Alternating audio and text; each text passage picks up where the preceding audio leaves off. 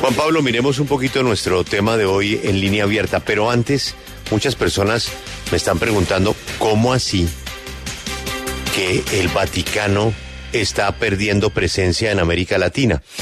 Bueno, eso no lo decimos usted ni yo, eso lo dice un informe del Wall Street Journal, en donde citan el caso de una mujer en Río de Janeiro que transformó su vida simplemente acercándose a una congregación pentecostal, eh, repito, en Río de Janeiro.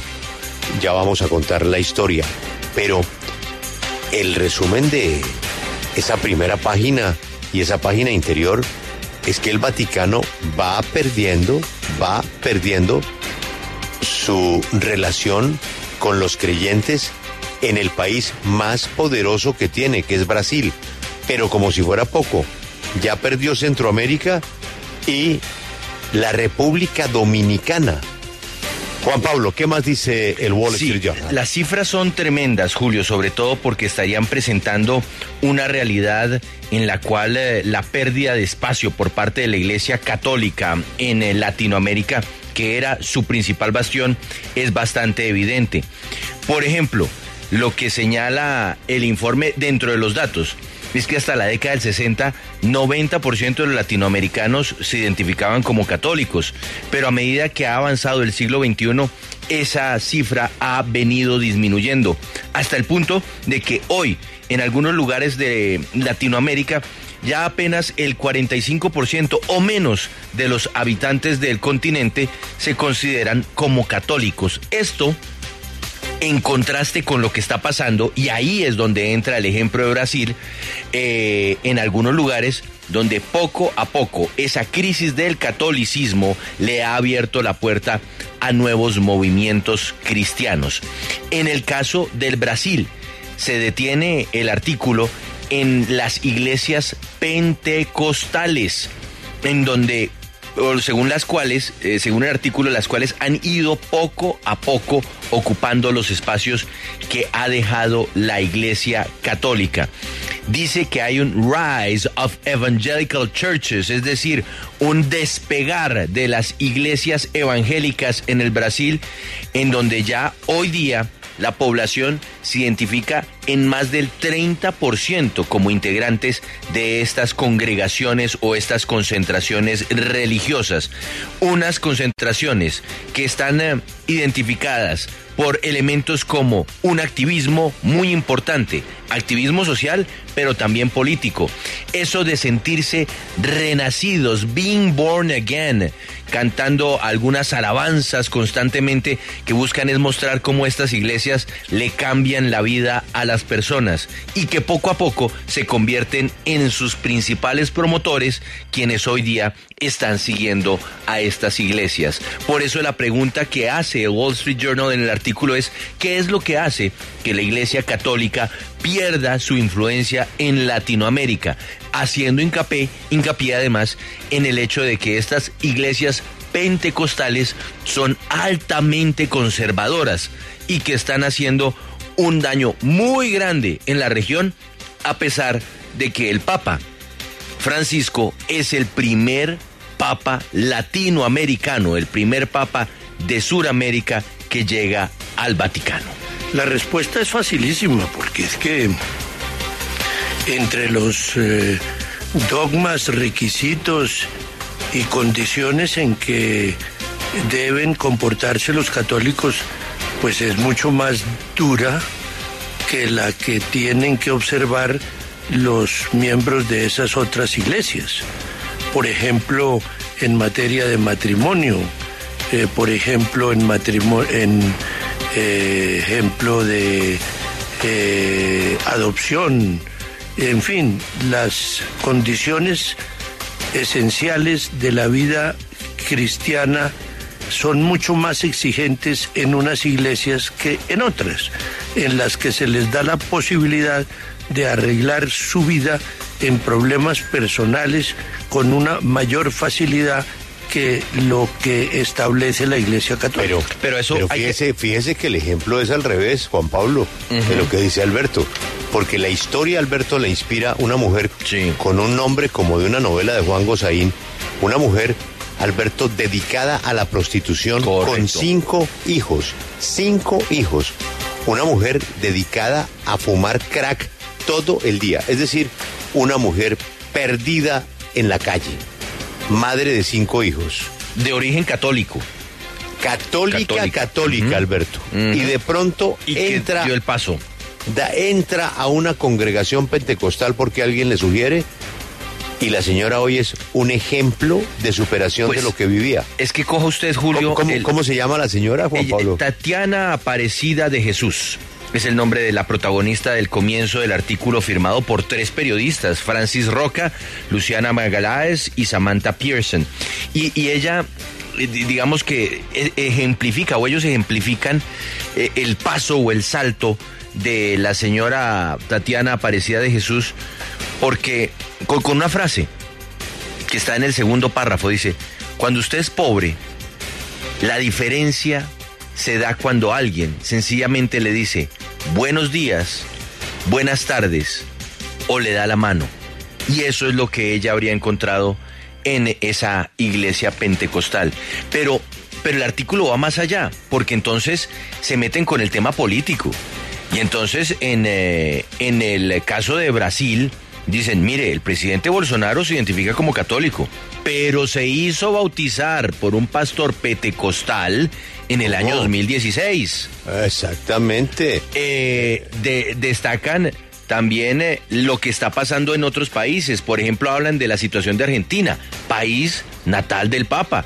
Dice, la muestra de que hay una separación entre el país y la misma iglesia es que se haya avanzado hacia la legalización del aborto y que incluso en México, que tiene hoy por hoy la mayoría católica entre los grandes países latinoamericanos, pues eh, también el hecho de que se haya dado el paso hacia la descriminalización del aborto muestra una ruptura con una tradición católica muy fuerte. Pero pues, además, además, dice, diciendo.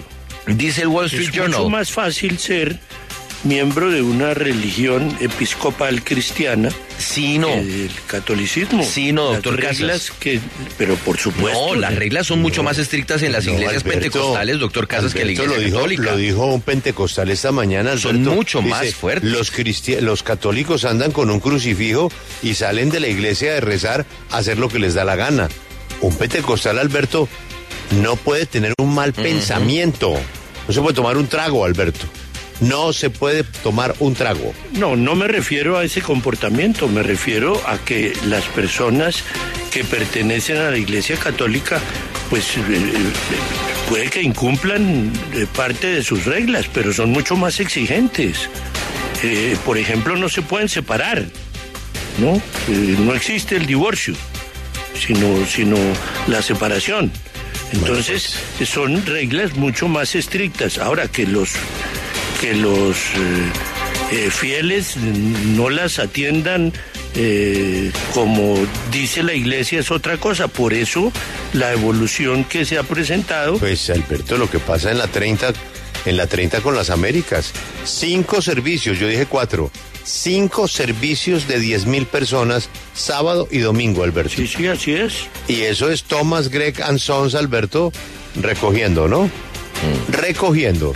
Eso es formalito. Bueno, ¿usted por qué cree que el equipo Colombia, Alberto, se preocupó mucho más en la señora Delmira que en Oscar Iván? Porque la señora Delmira es mucho más juiciosa, ¿no?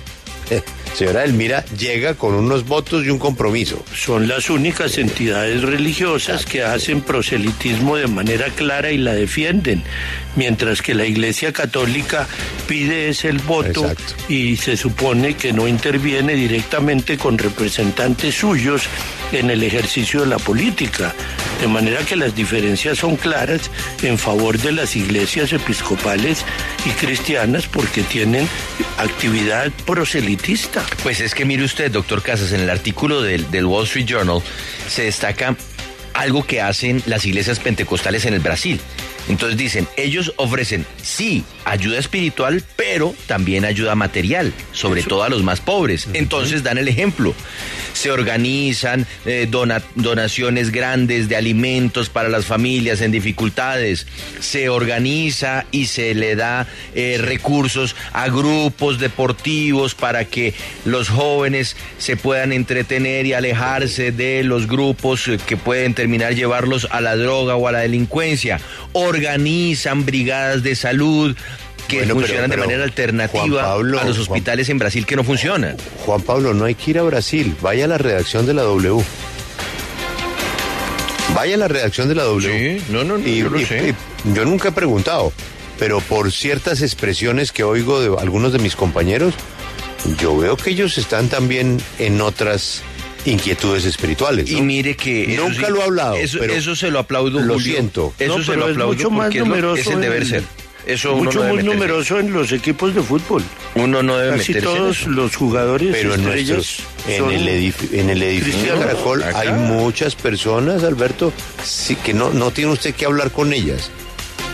No tiene que hablar, pero usted identifica fácilmente Así es. Su, su vocación espiritual. bueno, pero es que lo del artículo es mucho más bravo. ¿Usted sabía, Juan Pablo, que la Iglesia Católica perdió Centroamérica?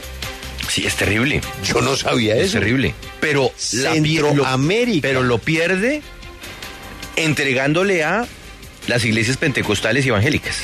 Exactamente. Es que, es, que es que a la larga es perder el poder pero no perder, digamos, la base, porque finalmente la base de las iglesias eh, evangélicas o pentecostales sigue siendo las escrituras, sigue siendo la Biblia.